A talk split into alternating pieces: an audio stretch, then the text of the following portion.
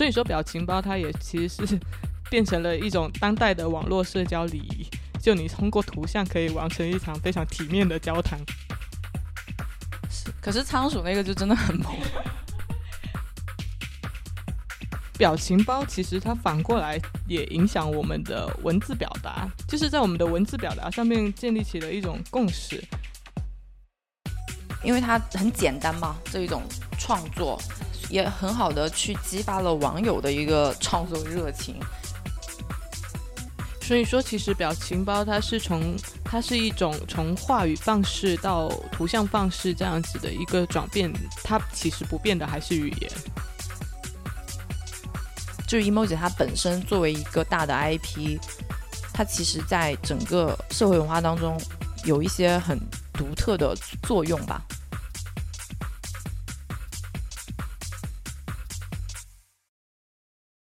Hello，大家好，我是 Dancy。Hello，大家好，我是 Sharon。欢迎收听我们的节目《Watch Outside》拆盒子。这一期的话是讲一个现代人生活当中不可缺少的东西——表情包。表情包，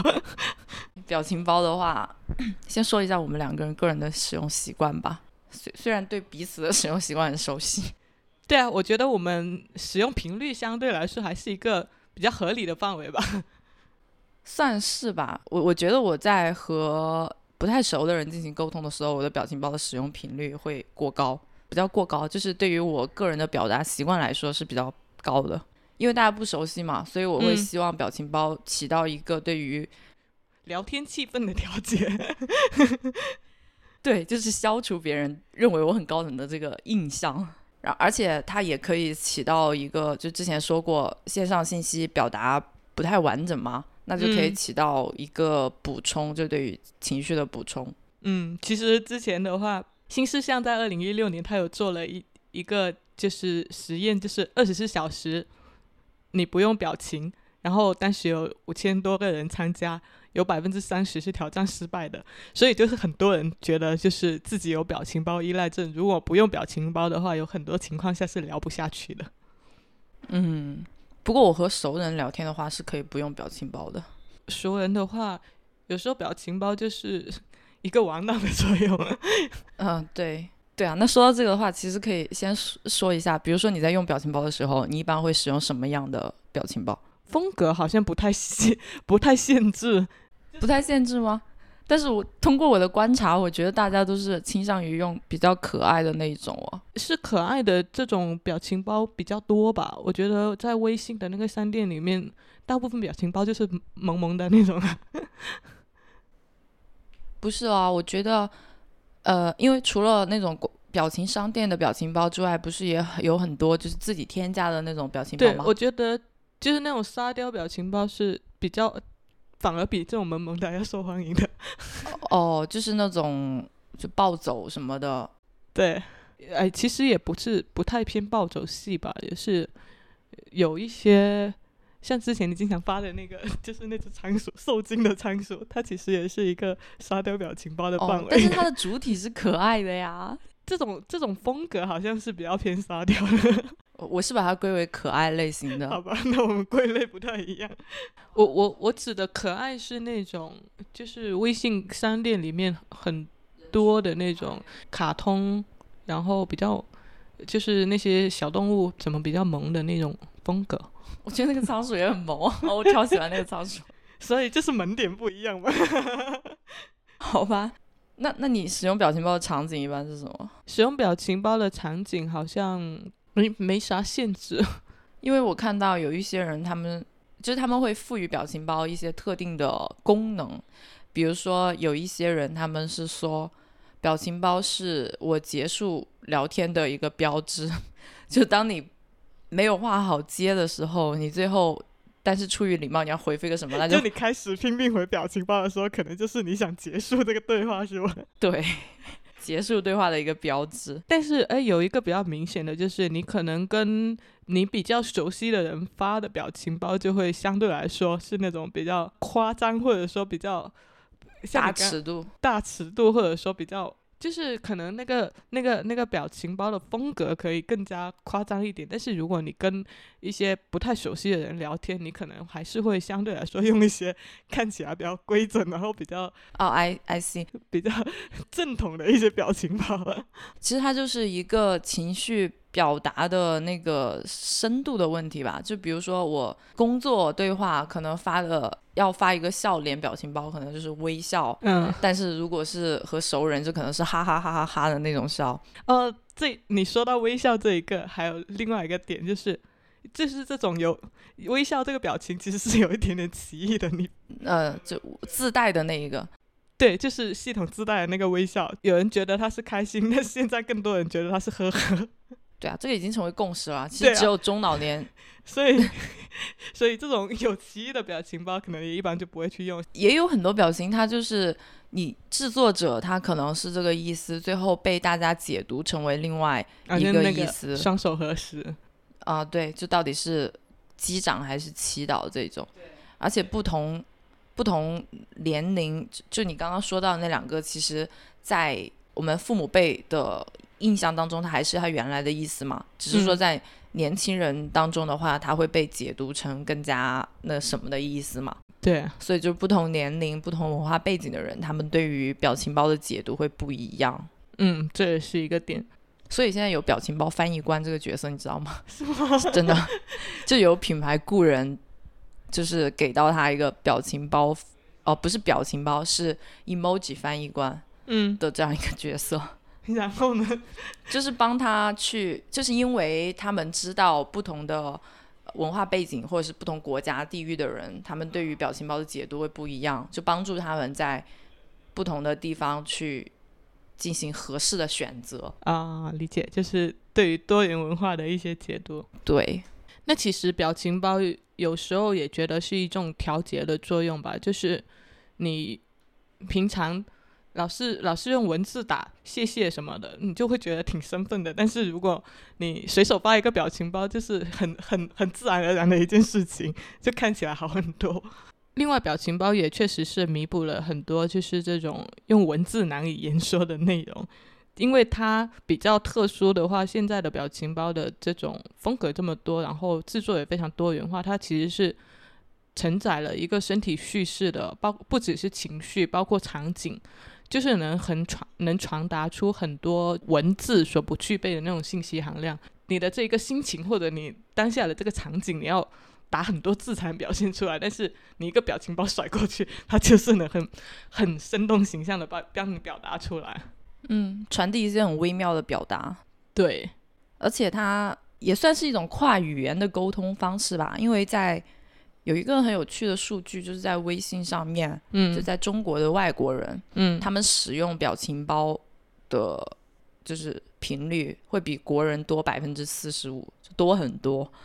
这个我觉得挺自然的，就 body language 是相对来说更好的一个沟通方式。所以说，表情包它也其实是变成了一种当代的网络社交礼仪。就你通过图像可以完成一场非常体面的交谈，就不会进行一些额外的言语的解读。还有一个就是有趣的现象，就是中老年表情包，就我们大家都很熟悉嘛，它大概是一个什么样子？它的有一个共同特点，就是它除了是视觉风格上的这种共同特点之外，他们在内容上都是有一个充满了正能量的这样一个共同特点。对就他们我们想要表达那些呵呵这种滚啊这种东西，不可能出现在他们的内容当中。对啊，那因为中老年人的价值取向，你就要去符合他那样子的一种话语表表达体系。但是我觉得还有一个原因，是因为就他们对于互联网的使用深度是比较浅的嘛，的，嗯，所以他们在使用这些表情包的时候，会比较回归表情包制作的这个初心吧，就嗯。仅仅只是说作为文本的一个补充，嗯，确实，不会去表达太多其他的东西。但是像我们年轻人，可能现在就就除了把表情包作为情绪的一个补充之外，可能还会利用表情包做更多的表达。年轻人也会拿中老年表情包来用嘛，嗯，但他用的意图就是完全不一样的。但是其实很有意思的一个点就是，表情包其实它反过来也影响我们的文字表达，就是在我们的文字表达上面建立起了一种共识。就你在不使用具体表情包的情况下，有一些文字描述也是可以让大家指向指向一个非常具体的一个表情包的，就是我们大家都可以脑补到的。例如你说黑人问号脸，你就自然而然脑补到了那个表情包；地铁老人手机，你就会脑脑补到那个 那个那那个相应的图像出来。嗯，就这些是属于非常受欢迎的表情包，到了一定的对，它已经建立成了一种标准一种大力大众的认知。但其实表情包也的使用也还是会有一些副作用的，是不是也造成了一种语言表达的匮匮乏呢？就是当你从互联网的语境脱离脱离出来，回归现实的时候，你用正常的就是这种话语去表达自己的情绪或者想法的时候，你有时候也会指向一种非常单一的描述，因为就是跟这种文字符号的叙事不同，就表情包它其实排挤了语言的一个想象空间嘛。之前有一个法国学者，他提出了一个图像句子的概念，想说的其实就是我们表情包这种形式，它是就是这种视觉表达来进行一个表达的转向，在其中的话是消解了一个就是我们语言原来的那种表达空间的，所以它就变成了是对于身体在场性的一个还原。这种表达其实就是对于语言上面的表达上面是有一个空间的挤占的。当代年轻人可能有一一大堆表情包，但是脸上却没有任何表情。呃，你可以看到，就是我们日常生活中会有一些非常内向的人，但是他们在微信聊天的时候会频繁使用各种非常 风骚妖艳的动图，就让你怀疑说，在微信上面聊天的这个人跟你日常接触的是不是同一个人？我相信你应该也有接触到这种这样一种人。是有，不过我觉得这不是表情包的，呃，当然表情包它会，你说到的第一个副作用会会有一点，就是你习惯了这一种情绪特别饱满的这种表达，到了线下的时候，可能会觉得，诶，我现在表达的是不是不够情绪充分？因为我没有表情包可以甩给你看了。但是第二种的话，就是现实生活当中很内向的这种人，在线上表达非常的情绪饱满，嗯，这种他如果没有表情包，他可能也是就不表达，所以其实表情包是释放了他的表达。可以这么说吧，或者是说他如果没有表情包，他可能也能找到其他的方式去表达，就是线上是他的一个出口，不管是表情包也好，或者是其他的形式也好。嗯，就或许表情包也是有这样一个作用，让原本比较内向或者压抑的人，他找到了一个表达的出口。然后有另外一个就是，其实表情包也是有消解严肃的倾向的，就是在某些场合使用可能会显得不够重视，特别是工作场合，如果在讲一些讨论一些非常重要的问题的时候，其实有些人是觉得说不太适用一些太夸张的表情包的，会给人一种轻佻的感觉。怎么说？现在不是有表情包使用礼仪手册，类似于这种 东西吗？就是看你在，其实不光是表情包，就是你在使用任何语言。线上的语言上面，你对于你所处的这一个聊天环境的一个氛围的把握吧，嗯，对对对，主要还是对于场景的一个把握。对，其实就是表情包，它是它某种程度上还是一种大众文化的呈现吧，所以它背后其实同样是指向某种意识形态的，就有点我们日常生活的现在这样子的一种比较狂欢化的一种状态，就是体现为对某种否定的权利这样子的一种放大，然后还有就是。公共事件的娱乐化也是在其中去表现为一个介入的权利，然后在一些主流边界意识的模糊化是表现为消解权利的这样子一个作用，所以它其实是还是一个就是权力转化的直接指认，跟我们之前讲过的网络新词汇对于话语权的抢夺其实是有点一脉相承的。那我们可以先讲一下那个表情包的发展。表情包的话，其实最早是出现在一九八二年，然后就有一个美国大学教授，他发明了，首先发明了颜文字这样一个符号，就是微笑的那个表情，面部表情，对，就是冒号，然后一杠一杠，然后括一个括号这种最原始的这种简单符号线条组成的表情。他首先本来想使用这些符号，就是想要去区分，想要去给互联网上这个帖子加上一些情绪的区分，比如说哪一些是幽默，哪一些是严肃的等等。呃，因为他的这一个颜文字的发明，他也成为了改变互联网的四十人之一，所以可以看到 表情好像是很重要的一个发明哈。是。然后后来就是字符表情开始走红，然后直到 emoji，对，它通过了 iPhone 把它加进了系统自带的字符里面，嗯，所以就开始在全球走红。但是呃，emoji 它这一个小小的。一个图像，它所表达的情感其实是有限的，所以慢慢的话，大家就开始发这种图片加文字的表情包，它更加能够去表达情感和烘托聊天的氛围。嗯，就变成了图像表情这样一种，对，就成为了我们现在比较很熟悉的这种各种网友自制的这种表情包的形式。嗯，但 emoji 还是挺经典的。现在大家还是一直都在用，对，但现在 emoji 还是呃全世界范围内使用最广的一套表情包了。嗯，那其实表情包的话，有我看到就就是表情包显著的两类，一类是就是这种动态表情包，现在这种，他们其实就不再局限于一种静态的展示，而在而是用一些动态的来构建现场感。还有就是代入感这样子的一个对话场景，所以它一个表情本身就具备了完成一个非常完整的叙事的这样子的一个功能。那另外一种现象呢，就是涂鸦表情包，这个其实很有意思，就是它是它虽然是静态的，但是它从视觉叙事上面开辟了一个新的领域，嗯，就是用这种非常饱满，然后故事非常凝练，表情非常夸张。它非常的，就看起来非常的粗糙，但是却通俗通俗易懂，给人一种非常强烈的视觉冲击。简单讲一下表涂鸦表情包这个类别，因为其实它包含的几种类型，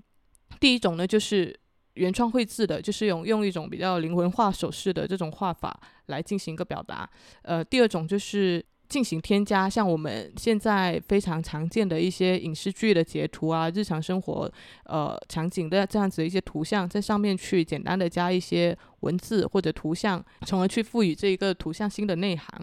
嗯，还有一种是拼贴，就是用一些人物明星抠图之后，放到一些经典的卡通头像里面，然后。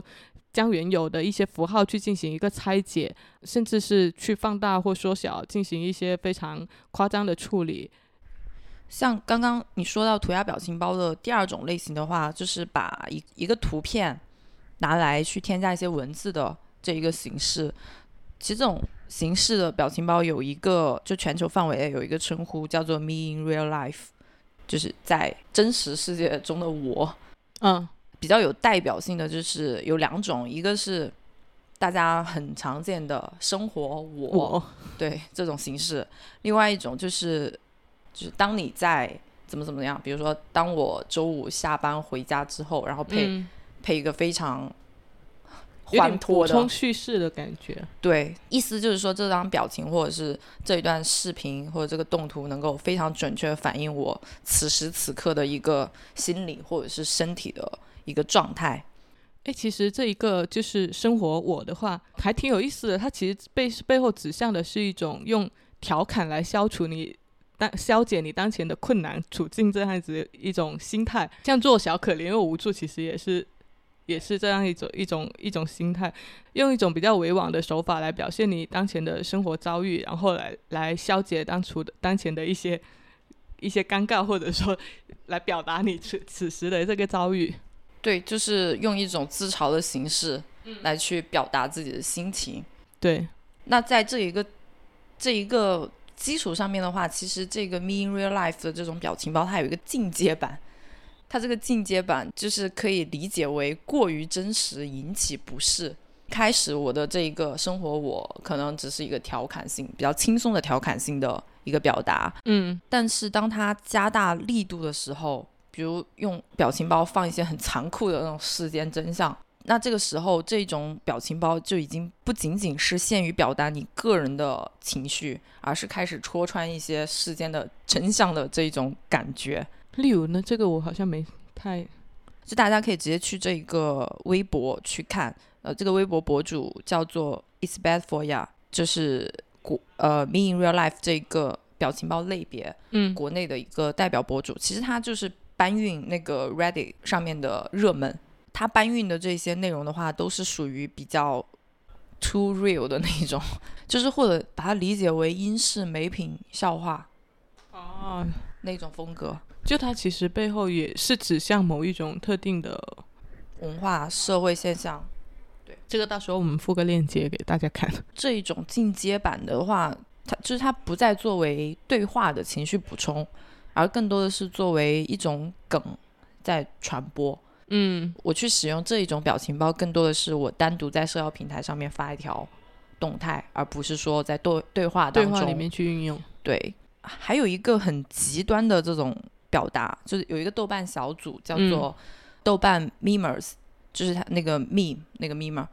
一般的发帖是你用文字或者是文字配一些图片嘛，嗯，他们的发帖规则是你全部都用表情包，就是这种 me in real life 这个表情包。哦自己去找图，然后自己配文字，全部发发出来。那这个就是一种很极端的表达。好高哦，对每个人都得成为表情包制作者，但是他那个小组很活跃哇，就很神奇了可。以很有创造力。所所以这种是不是就感觉是你刚刚提到的那一种？就是我，因为他们很多都是那种吐槽形式的嘛，因为表情包本来就是很吐槽性质的嘛，很多就是在线下遇到一些事情，然后上网来吐槽的这一种人。那他们是不是就属于那种我线下不会说，然后情绪很饱满的到线上来，还要很大费周章的制作一套一个创作表达，对，就我们刚刚说到的这些表情包的发展和表情包的分类嘛，其实我感觉表情包就像之前我们说到的行业黑化一样，就是它的风格偏好也变成了一种圈子暗语的这种感觉。啊，对啊，用表情包其实是可以建立起一个圈子认同的。像刚刚说到那种 me in real life，它可能更多的是一些精英派在使用吧，因为它因为这一种表情包它的发展路径其实是就是它的流行路径其实是这样的，就是它首先在 Four Chan 那一个论坛上面嗯先被创造出来，我不知道它是不是这样念 Four Channel。应该是吧，I'm not sure。然后它是在那个论论坛上面先被创造起来，因为它是最最自由的一个社社交平台吧。嗯然后在那个 Reddit 上面被筛选一遍，最后流传到了那个大众的社交平台上面，这样的一个路径，就是他是首先从国外的这样的一个社交圈子出来的，所以可能一些偏精英派的人更加喜欢用这样一种表情包，像 gay 圈的话，我发现是很喜欢用很 bitchy 的那种表情包，怎样？就是很 bitchy 啊。哦哦哦，不可详细描述。不可描述表情包。所以呢，它还是有一个或者说身份吧，身份认知的这样子的一个作用。表情包其实已经成为了语言的一种了。嗯，所以说其实表情包它是从它是一种从话语方式到图像方式这样子的一个转变，它其实不变的还是语言。所以就有学者认为，就是我刚才讲过的这种比较粗暴的这样子一些涂鸦表情包，它其实是嗯青年网民群体用一些比较夸张化、仪式化的一些行为举止来实现自己仪式抵抗这样子的一个实践。这些符象征符号，它其实背后指向的是自我身份的认同和对精英文化的这种符号性的一个抗争。呃，看起来的话，它是相对来说比较温和的一种消解。例如，它是用这种略字来消解精致，就是这种涂鸦表情包，它最明显的一个特点就是它质感是非常粗糙的嘛。就是它原有的一些视觉元素有相当大的一部分，其实也是取决于。就是我们刚刚讲过的影视剧或者生活场景里面比较，就是人物出糗或者说情绪起伏比较大的一些比较戏剧性的这样子一些场景，呃，并非是那种看起来非常美丽精致的片段，所以就有学者质疑，就是认为我们现在这种涂鸦表情包其实是一场神丑的狂欢，就给社会。还有就是网民带来一个消极的影响。但是也有学者回应说，就是这种比较荒诞幽默，然后简单无序又扭曲的手法，其实也是一种比较具有就是表现力的一个艺术表达形式。在这个过程中，其实它是用这种粗糙。简单的形式去对我们的一个精英文化去进行消解，同时也是草根文化对于主流传统审美的一个消解。说到这里的话，我想问你，你会你怎么看？就是这种很极端粗糙的这种表情包，你会用吗？像暴走啊，或者是张学友的那一个，那是张学友是吧？是张学友。对，那个脸，你会去用这种类型的吗？这种类型其实，我我我我个人偏向的是，他可能刚开始出来的时候，你看了一下，可能在开玩笑的时候会用一下，但是很少说会在平时大规模的去用。我不知道为什么我对这种表情包很抗拒，我我很讨厌这种表情包。所以你是偏向于这种，这是一种比较审美、比较审丑的一个，嗯，一个形式。是吧？我没有去，我之前没有去深入的想过这个问题。我觉我就是很直接的 feel 到它给我带来一种不适感，就好像我们之前说过那些词汇污染那些词一样，给我的感觉是一样的。嗯，这个我倒没有说太太抵制的一个心理，但是还是使用场景的问题，因为它里面有很多就是这种这种非常激烈的情绪表达，或者说非常夸张化的。表达在我的表达体系里面，可能用的情况不会太多。我会有，我会有夸张的情绪表达，就比如说那个仓鼠就挺夸张的，但是我会用像那个仓鼠一样的这个形象来表达。嗯，但是不是他那种，我我刚刚说的那一种，他是有时候是比较说。像张学友那个什么吃屎啊，你那个那个表情，那那其实我我就我个人就不太会，就是有有需要用到这种表达，所以就是可能他使用的频率就不会太高吧。使用频率是一个问题啦，但是我是就算我有需要用到，嗯，这一个 这种比较，你应该怎么说粗俗的表达吗？嗯，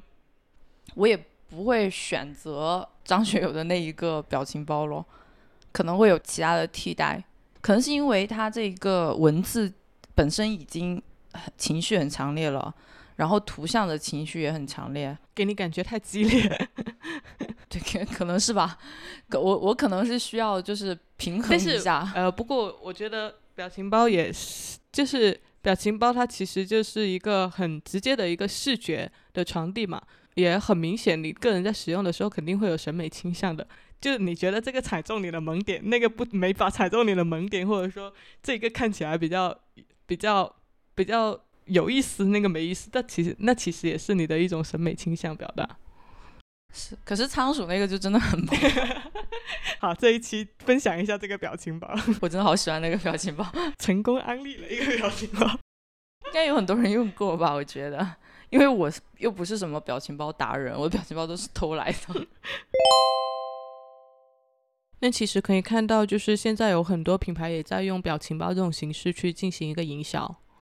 对，我觉得表情包营销的话，也是一个很好的品牌或者是机构进行传播的新的工具，特别是传统行业。比如说，在一八年的时候，全球各大博物馆把他们的一些馆藏配上。一些比较社交化的语言去进行传播，那我觉得这样一种形式是很好的，有助于去带动年轻人进入到博物馆的这样一个场景的。包括故宫博物馆，他们之前也开始用萌萌哒那一个系列去进行自我调侃嘛。呃，最近的话，豆瓣上也开始有了两个文物表情包的话题，我我觉得也挺可爱的，像把马踏飞燕配上一个放假啦这种这种词。现在确实，国内也也是有这样子的一波营销，是用这种方式的。像敦煌之前也做了一波营销，也是把那些人物去进行一个比较生动的一些表情的制作，然后让整个图像场景不再是原来那样比较单一的一个直观的这样子的一个形象，而是有一些更多的内涵在里面。虽然这种内涵可能是更多的是调侃，对，而且因为它很简单嘛，这一种。创作，嗯也很好的去激发了网友的一个创作热情。像刚说到豆瓣两个话题，文物表情包话题就是全部都是 UGC 的内容。不过我觉得，呃，可可以更进一步的话，就是说，因为他们现在只是用这个来引流嘛，我觉得是可以在引流的这个基础上再去深配一些比较深入的内容。有一些展品可能是一些陶制的人物，有一个是对方并不想理你，并在头上顶了个馒头，他那个馒头其实就是他的那个发髻。嗯，那我我会比较好奇说，那为什么他的发髻 是像一个馒头之类的这种深度的一些故事？啊、就怕他把某一个符号给放大，让大家都能够接触到，然后吸引大家的一个兴趣或者说关注。表情包的营销其实最最初始的一个方式就是自产自销式的，就推出这种自制的表情包。像星巴克他们最早做这种的话，就是搞了一套表情键盘，然后是表情包里面也有很多就是植入了他们星巴克的店面啊、logo 啊、饮料杯啊、工作人员啊这一种。然后他们每每一期也会来进行一个更新，这就是很很很直接的一个表情包的营销。嗯，然后这种表情包的营销，作为品牌方来说的话，我觉得可能效果不会太好吧。对它，它可能就变成是它品牌去做这样子的一些比较新的一些玩法的表达。尝试吧。但其实的话，也有一些走红的啊、你看，像之前那个日本吉祥物 Point 口兄弟两只鹦鹉那个，啊、对，它其其实也是就是日本电信营运营商，呃，为了推广他们公司最新的那个基点卡，然后去创造的两两只虚拟 IP。对，因为它和星巴克那种不太一样，星巴克那个它其实是就是仿照那个 emoji 去做的嘛，它的图像的形式在 emoji 的这个范畴里面，它其实不算一个原创，它只是去蹭 emoji 的这个热点吧，算是。那个鹦鹉兄弟的话，它是去做了一个作为 IP 的表情包，那它这个 IP 它本身背后是有更多的内容的。对，刚刚说的那种还是最初始的那种玩法，就它没有里面进行一个新的创新，或者说给到一些新的内容。鹦鹉兄弟这种玩法的话，就相对来说会更成熟一点吧。还有一个呢，就是跟表情包的输出方来进行合作的，有看到像太平鸟，它就跟假象男孩去进行了一个合作。就是假笑男孩他开通了微博之后嘛，太平鸟就邀请他来中国游玩，然后在微博上面也也在他的男装上面去打了一些就是 feel feel like the tense 这样子的一些标语，然后也邀请了就是 GQ 实验室来当一个独家陪玩这样子的一个角色去记录这个假笑男孩在中国旅行的一些点。就是他不是以假笑男孩作为噱头去公开去售票或者说发起粉丝活动，而是以一种非商业活动的点去进行一些合作的，这样子的方式其实是比较软性的了。嗯，这些都是一些就相当于一个品牌 campaign 在做的一些主动的表情包营销嘛。还有一个比较好的利用表情包去进行营销的点，但是是属于一种可遇而不可求的广告吧。就之前林静和 M N 豆的那个合作，撞脸表情包的营销嘛。那其实这里面撞脸表情包其实是表情包里面另外一个比较受欢迎的系列咯。对，前两天我看到那个李荣浩在微博上面就 PO 了一一张，哦，是杨丞琳 PO PO 了一张图，说他跟一张狗的表情，他说他跟李荣浩一模一样。这这种调侃的也非常多。然后这个撞脸表情包它也有一个名称叫做 The Same Energy，就这里的 energy 它更多的像是一种气场氛围或者是感觉。那这种撞脸表情包大家比较熟悉的，就除了刚刚说到宁静和 M N 豆之外，还有周冬周冬雨跟小小黄鸭。鸭对，然后这个小黄鸭的话，其实它叫萨利基。等一下再说，也是 Line Friends 里面的。嗯，然后这个宁静和 M N 豆的合作，我就觉得还蛮妙的，算是一个表情包营销的代表案例。因为它从话题发酵到宁静出任品牌的代言人，仅仅用了两个月的时间，然后又获得了全网热议，但是它就是可遇而不可求的。他是用什么方式去做呢？有什么动作？除了跟他撞脸之外，他整个路径是这样子的。首先，呃，宁静她因为浪姐而大火嘛，嗯她本身作为浪姐里面的一个是话题度最高的。嗯，然后有网友呢，他在微博上 PO 了一张图片，就是 M、m 豆绿豆的一个杯子和宁静长得非常的像，就是出了一个撞脸表情包。然后这个撞脸表情包出了之后呢，宁静本人他转发了这个微博，然后就进一步的增添了这个热度。嗯然后 M、m 豆官方呢也进行了一个快速的反应，呃，中间还有一个就是大家围绕这一个撞脸表情包进行了网友进行了一波二次创作，就比如说宁静仿妆，但仿的是 M、m 豆的那个妆，就是全脸涂绿啊之类的，就是恶搞类型的，然后把这个话题的热度炒上去，然后 M、m 豆他就官宣宁静出任他们的代言人，哦，所以前期的话其实是一个自发的，对，所以这个过程当中，它品牌得到关注，至少要有四个要素同时成立。第一个是双方的 energy 是匹配的，嗯。第二个是宁静它本身是因为一个外部的因素，就是浪姐本身是有话话题度的，然后让这个撞脸梗去发酵。第三个是宁静本人他是愿意去接梗的。嗯，第四个是品牌官方的快速反应。对，我觉得最后两个挺重要的，所以最后两个可能就本来就是很难得的嘛，嗯，但是在之前其实就和他一模一样的路径有过一个合作模式，但是关注度就低很多。就一八年的时候，王大陆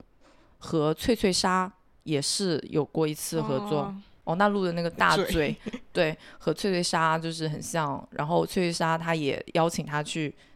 做了广告，但是因为他其中缺失了话题度，对王大陆，他没有像浪姐这样子的加持，嗯所以他的关注度就要少很多。嗯，所以时机也非常重要，对，所以就是很难得的一些表情包的营销案例吧。然后就是刚刚你有讲到星巴克用 emoji 来做营销的这样一些案例嘛？嗯那这里也可以讲一下 emoji 它本身就这一套表情包，因为它本身其实是不仅仅是一个表情包，是一个 IP 了，一个大 IP。是，和它相关的品牌营销，呃，周边都已经数不胜数了，甚至它去年不是大电影都已经上线了嘛？嗯呃，作为表情包，它是全球使用最多的。那作为营销对象，参与的品牌也是很多，它甚至已经成为了一个语言，就是 emoji 翻译官这样的角色。然后 emoji 它还很特别的一个点，也可以在这里讲一下，就是它现在已经成为了一个社会文化发展的投影，因为它的收入是有官方认证的嘛，他们是每每年的时候，每年五月份的时候会开会决定哪一些新的 emoji 要被收录进来，嗯。因为它有这样的一个官方认证，类似官方认证的这样一个东西，然后再加上它使用的广泛性，那所以就会有很多其他的机构会参与到这一个认证的过程当中来，比如说枪支管管控协会，他会反对把步枪这一个符号收录进去，嗯或者是一些平权人士，他之前就要求加入有色人种这样的符号嘛，嗯以及加入一些残障人士的符号啊，或者是一些拒绝刻板性别印象的这种符号。就是 emoji 它本身作为一个大的 IP，它其实在整个社会文化当中有一些很独特的作用吧。嗯，这个可能跟它使用的频率最高也有一定的关系。就因为这种非常广泛的运用，让它其实变成了一个文化符号嘛。呃，对，就是它本身的影响力现在是非常大的，因为它现在影响力很大，所以也有很多品牌来蹭热度。比如说在认证的这个收录的这个过程当中，就有品牌杜蕾斯，它要求安全套这个 emoji 应该被被收录进去，还有像呃墨西哥饼，就是 taco 的那一个符号，也是后来收录进去的。那它这个 taco 的符号的收录，是因为塔可中它是一个做墨西哥卷饼的品牌，嗯它起到了很大的作用。它在一四年的时候就在一个众筹网站上面发起倡议，说 taco 应该被收录进去。然后一年之后，他收集了超过三点三万人的请愿，让这一个符号最终被收录进去。嗯，那这个其实也是品牌去做表情包营销的时候一个不错的思路吧。那其实像表情包的商业变现，比较基础的一个操作呢，就是通过打赏的方式来实现。像微信商店就提供了这么一个平台，就用户可以用自愿打赏的方式，然后给到就是表情包创作者一些收入。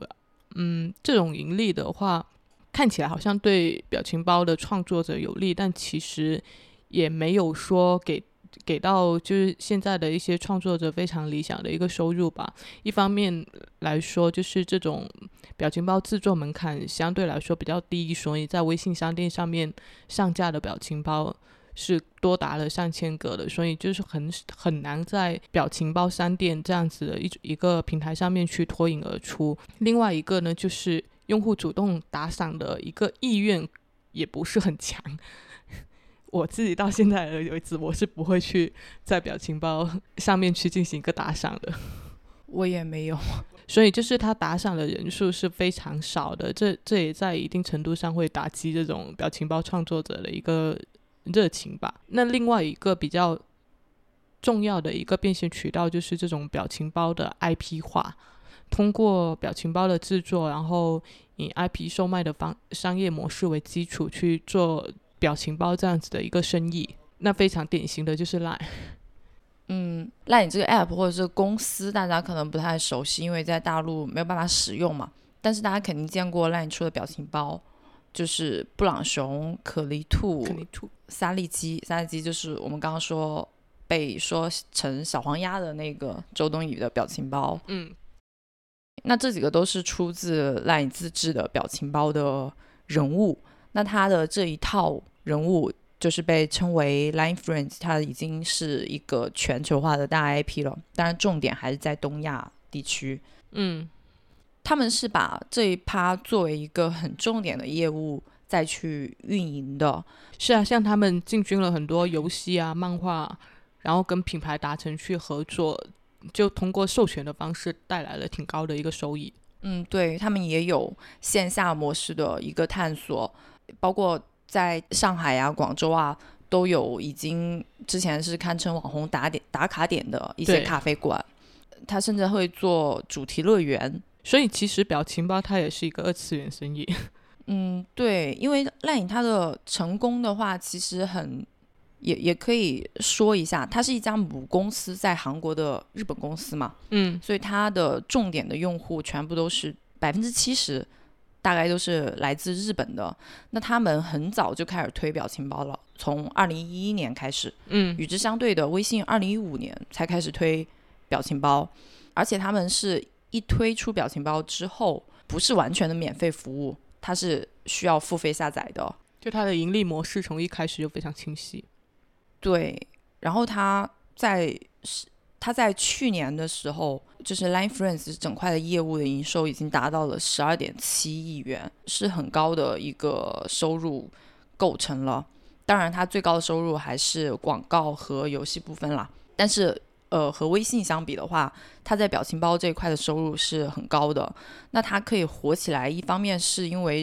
刚刚说日本它的动漫文化本身的渗透渗透度是很高的嘛，而且大家都习惯了付费服务。所以付费下载表情包的话，对于他们来说只是一个很小的一个付费动作。然后，呃，另外一方面，它可以火起来的话，也是和它的这一个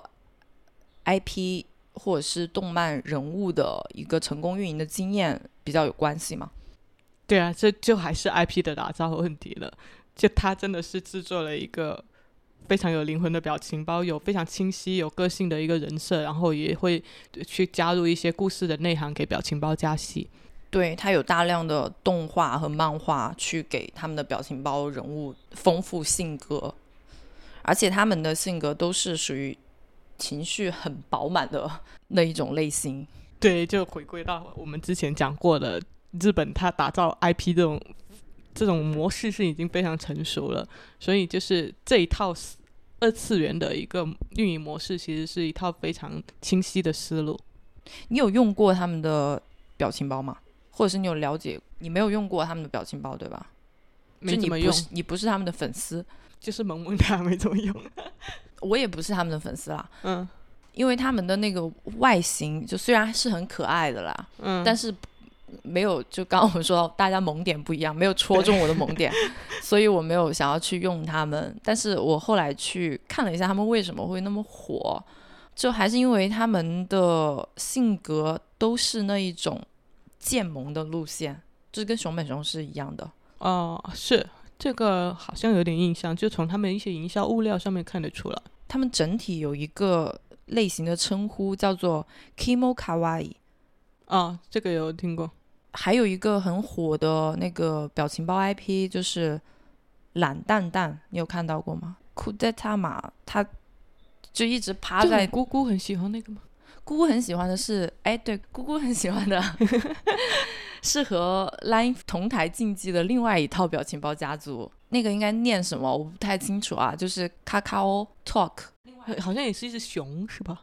一套，它是另外一个聊天软件。嗯，就是它的模式跟跟那个 Line 是一模一样的，它还比 Line 要早一年呢。但是它的呃收入比 Line 要略低一点，但是也不也不低。原来跟 Line 是不同支线的哦。我还以为是一个体系，因为感觉画风差不多。呃，走的路线和发展模式是一样的，嗯，只只是说属于不同的公司。那然后他们的他们的那个风格都是这种 Kimo 卡哇伊的，就是就和我们之前说过的，大家在线下比较压抑，所以倾向于在线上表达自己的情绪，去进行情绪宣泄的这样一个倾向有关系吧？因为日本社会就是这样子的嘛，所以他们的那个人物路线就是。他在表情包里面就已经有一些很暴力的动作了，比如说相互往对方的嘴里面塞蛋糕啊，就是一些很暗黑，但是又以一种很可爱的卡通形象去呈现出来。啊，是。他还有一个呃角色叫做 Moon，那个 Moon 他是做职场系列的，嗯，他有一个就是很 Kimo 卡哇伊的代表。就是他在跌入了人生的低谷的时候，比如找不到工作，然后没有存款，嗯，这个时候他就把自己的家里弄得乱七八糟，然后通过 观看一些色情内容去打发时间，甚至尝试和一只蟑螂交朋友，就这这种状态，嗯，所以他们都是用这一种很就对了，就很 Kimo 卡哇伊的这个状态来去呃这个风格来去打造他们的这些，但其实我觉得国内有。相当大一部分表情包就是在微信商店里面有好多都是在模仿这种路线，是吗？对，就是这样一种比较卖萌耍贱的一个风格吧。但应该没有这么黄暴吧？另外一个，他们的表达尺度可能可以比我们更大。所以在国内的话，我们就更加习惯使用自制的表情包了，因为更加自由，就是尺度可以更大。对，不用通过审核。对，这也是为什么微信微信的表情包商店一直起不来的原因之一吧。还还有一个是它确实做的太晚了，它那个嗯培养用户习惯的黄金时期都已经过去了。是啊。然后你说到你刚刚说到的那个微信的表情包商店上面的一些创作者，他们因为通过微信的打赏其实收不到什么回报嘛，他们去变现更多的还是依靠呃传统 IP 的那种方式。就是做周边产品和做娃娃机啊、盲盒啊这一种方式。对，但是如果你是纯粹一个个人创作者的话，你要去做一套周边，其实还是挺大成本的。所以有另外一个方式，就是跟品牌合作了，这种可能比较好实现。嗯，现在那些表情包创作者他们都有签机构了，这也是一个方式。在现在生活当中的话。表情包的重要性是越来越高的，我觉得各个品牌也好，机构也好，就大可以去多去研究一下、接纳一下表情包这个形式，看一下和自己可以碰撞出什么新的火花吧。最后留一个本期的小小互动，就是用三个 emoji 来表达一下你现在什么时间在哪里在干嘛。